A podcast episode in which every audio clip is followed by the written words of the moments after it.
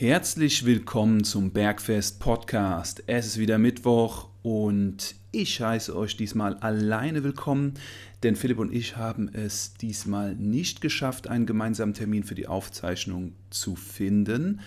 Daher bin diesmal ich an der Reihe, einen Monolog zu führen, kurz und prägnant, der sich auf die Themen bezieht, die euch am meisten interessiert haben, die Themen, zu denen wir Rückfragen von euch erhalten haben. Eines der Hauptthemen, was immer wieder mitschwingt, wenn Philipp und ich sich über unsere Arbeit unterhalten, ist das Thema Stressmanagement. Das trifft sowohl beim Muskelaufbau zu, sowie beim Körperfettabbau. Demnach ist die Frage der heutigen Folge die, was genau ist Stressmanagement? Nun, das ist ein relativ großes Thema und ich würde die Struktur wie folgt aufbauen.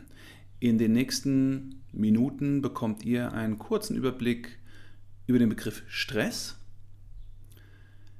Geht es primär hier um Stressreduktion oder Stressmanagement? Wie können wir auf diese Faktoren Einfluss nehmen? Was passiert bei Stress? Dann eine sehr, sehr wichtige Frage, kann Stress dick machen?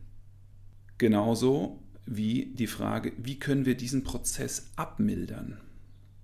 Und am Ende möchte ich euch noch ein Fazit darüber geben. Viel Spaß dabei. Stressige Zeiten, stressige Zeiten. Was ist eigentlich Stress? Was wir als stressig empfinden, ist super individuell. Zwei Menschen können auf den gleichen Stressor völlig unterschiedlich reagieren. Die Hirnforschung belegte, dass es von unserer Erfahrung abhängt, wie wir einen Stressor individuell einstufen.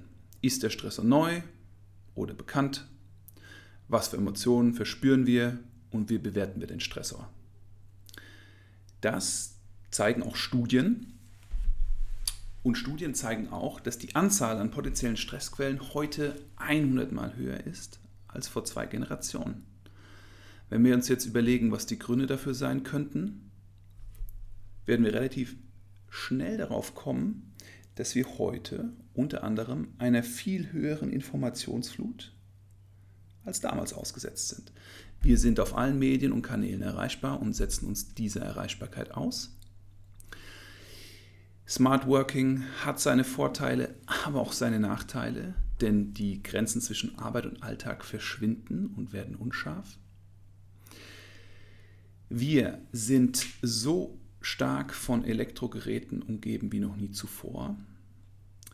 Es ist nicht zu leugnen, dass wir stärker elektromagnetischen Feldern ausgesetzt sind als jemals zuvor. Und offensichtlich steigen die Umweltgifte, das heißt Abgase, Schwermetalle, Leichtmetalle, Feinstaub, Toxine, müssen auch von unserem Körper verarbeitet und ja, abtransportiert werden. Wenn wir uns dieser Sachen bewusst werden, werden wir relativ schnell feststellen, dass wir vielen dieser externen Faktoren ja, zum größten Teil wehrlos ausgesetzt sind. Wir können sie bedingt beeinflussen und vermeiden. Dementsprechend ist eine Stressreduktion nicht immer möglich. Aus diesem Grund reden wir von einem Management der Stressoren.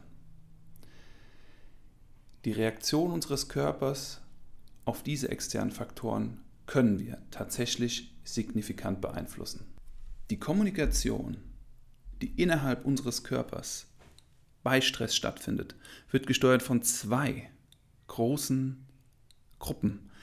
Unter anderem ist es die Gruppe der Hormone, die Hormone, die sind das Kommunikationsmittel unserer Organe untereinander und die Neurotransmitter. Sie sind das Kommunikationsmittel unserer Nervenzellen, unserer Synapsen.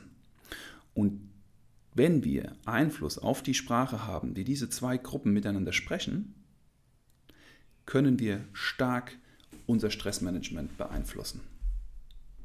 Was passiert also bei Stress in unserem Körper? Das möchte ich euch jetzt kurz darstellen. Egal, was für ein Stresser uns stresst, unser Körper reagiert immer mit der gleichen hormonellen Reaktionskette. Es geht los mit dem Hormon Adrenalin. Das wird durch das Gehirn und über das Nervensystem ausgeschüttet. Es steigt der Blutdruck, der Puls, die Muskelaktivität. Adrenalin schütten wir aus bei Stress, wenn wir flüchten, wenn uns etwas unangenehm ist, wenn wir weg wollen aus dieser Situation. Eine Sache, die oft auch passiert, die Verdauung wird zurückgefahren. Viele Menschen, die viel Stress haben, haben oft Probleme mit ihrer Verdauung. Das zweite Hormon, was dann ins Spiel kommt, ist das schon erwähnte Hormon Cortisol. Zehn Minuten nachdem wir den krassen Adrenalinpeak hatten, wird Cortisol ausgeschüttet. Cortisol ist ein milderes Stresshormon. Es wird ausgeschüttet und schützt den Körper vor den negativen Folgen einer zu langen Aktivierung des Adrenalins. Danach kommt das nächste Hormon ins Spiel. Wir nennen das, also das Hormon wird Glucagon genannt. Während der körperlichen und psychischen Belastung reichert sich das Cortisol im Körper an und erhöht primär den Blutzuckerspiegel über dieses Hormon Glucagon. Warum geschieht das? Wir wollen natürlich Energie haben. Wenn wir in einer stressigen Situation sind, brauchen wir Energie, um uns aus dieser Situation rauszubewegen. Und es gibt zwei Wege, wie diese Energiegewinnung stattfindet. Einmal kann Glucagon über die Leber gespeicherte und schnell verfügbare Glucose, also Kohlenhydrate, abbauen.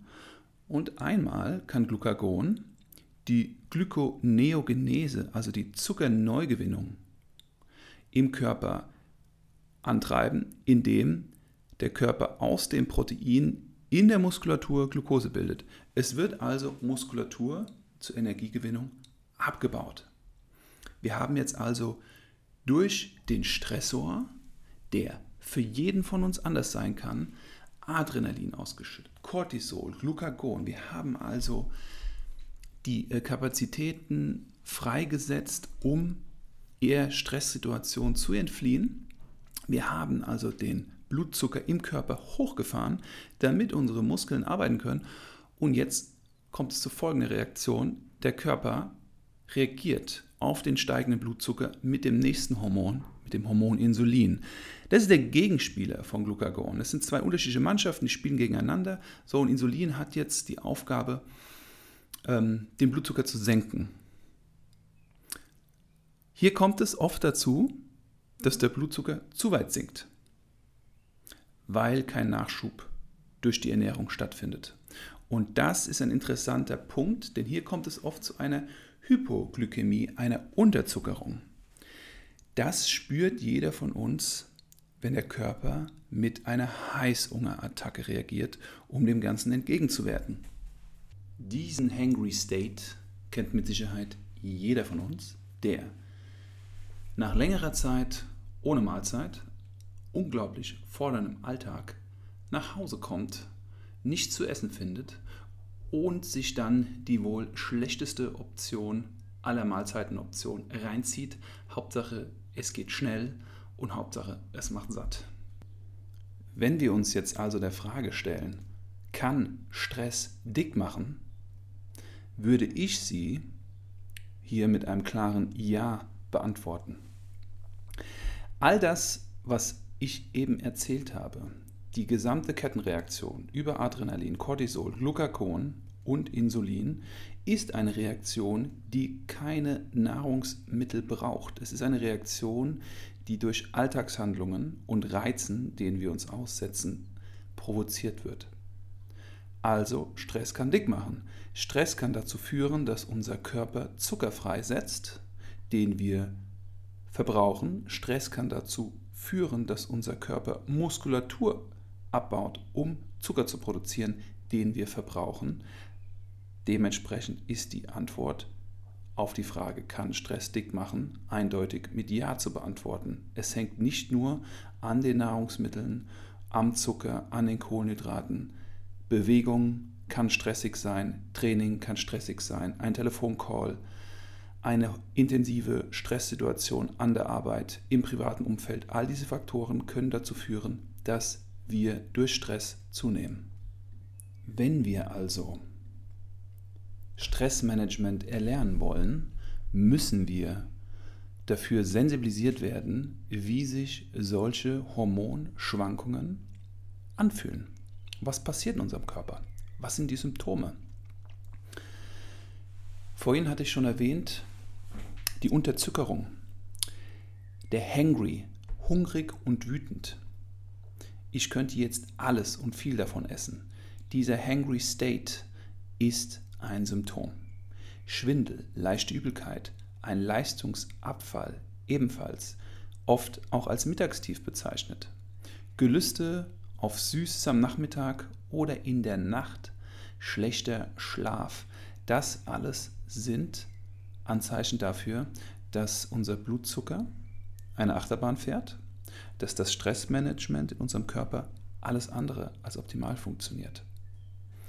Aus der Erfahrung können wir sagen, dass das bei unserer Kundschaft signifikant häufiger auftritt, wenn Mahlzeiten ausgelassen werden, Frühstück ausgelassen wird, übermäßig kohlenhydratlastige Lebensmittel konsumiert werden und das zu Frühstück, Mittag oder Abendessen. Die hormonelle Stressreaktion zeigt sich auch am Körper. Ich führe mit all meinen Trainingspartnern die 13 Punkte Hautfaltenmessung durch. In dieser Hautfaltenmessung bestimme ich das Fett, das Unterhautfett. Ich sehe die Verteilung des Körperfetts und ich sehe die Verteilung der Muskulatur. Menschen, die ein suboptimales Stressmanagement haben, haben in der Regel eine erhöhte Hüftfalte und eine erhöhte Bauchfalte, also der Bereich um unseren Bauchnabel und der Bereich um unseren Beckenknochen. Diese beiden Bereiche stehen für einen stark schwankenden Blutzucker und für eine extreme hormonelle Dauerregulation durch die Stresshormone Cortisol aber auch Adrenalin. Wie können wir diese Reaktion abmildern? Wie schaffen wir es, dass unser Körper Stress besser managt? All das wird primär durch unseren Blutzuckerspiegel und der eben erklärten hormonellen Kettenreaktion reguliert. Wir können die Stärke und Häufigkeit dieser Reaktion abmildern und unseren Blutzucker konstant stabilisieren, indem wir Folgendes berücksichtigen. Keine Mahlzeit ausfallen lassen. Zu regelmäßigen Zeiten essen. Snacken, wenn die Hauptmahlzeiten nicht ausreichen.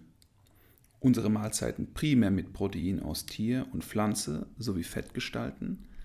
Den Kohlenhydratanteil unserer Mahlzeiten gering halten. Die Erfahrung zeigt, dass wir tendenziell viel zu viele Kohlenhydrate zu uns nehmen. Daher ist der Ansatz, die Kohlenhydrate zu reduzieren, ein absolut sinnvoller, um den Blutzuckerspiegel zu stabilisieren. Innerhalb meiner Arbeit verwende ich regelmäßig die kontinuierliche Glukosemessung. Die kontinuierliche Glukosemessung ist ein Sensor, den wir auf unseren Oberarm anbringen und der konstant den Blutzucker in unserem Körper misst. Das Ganze wird dargestellt auf unserem Handy, denn der Sensor ist praktisch mit dem Handy über Bluetooth verbunden. Hier können wir Echtzeit sehen, wie unser Körper auf welche Lebensmittel, auf welche Stressoren reagiert. Es gibt Personen, die mittags in die Mensa gehen und essen, das beste Essen sich auswählen, das Essen, was ganz offensichtlich nicht für einen Anstieg des Blutzuckers sorgen sollte, nämlich Protein aus Pflanze und Tier sowie Fett. Könnte ein Salat sein mit Garnelen, bisschen Tomaten und Schafskäse und haben einen Anstieg, der fast prädiabetisch ist, um 150 bis 200 Punkte. Die gleiche Person kann am Wochenende brunchen, nachdem sie einen Tag frei hatte und ausgeschlafen hat, Pancakes essen, Croissants, Weißbrot und einen Ausschlag von 30 bis 40 Punkte haben, was ein völlig normaler Ausschlag ist. Dieses Beispiel zeigt, wie so viele andere Beispiele auch, die ich bisher in meiner Arbeit sehen konnte, dass das Stressmanagement nicht nur einfach durch Nahrungsmittel zu beeinflussen ist, sondern auch durch Stressregulation im Alltag. Demnach kann die Stressregulation im Alltag auch stattfinden, indem wir innerhalb von intensiven Belastungszeiten uns Freiräume erschaffen, in denen wir durchatmen können, eine einfache Meditation vollziehen können. Was wäre die einfachste Meditation?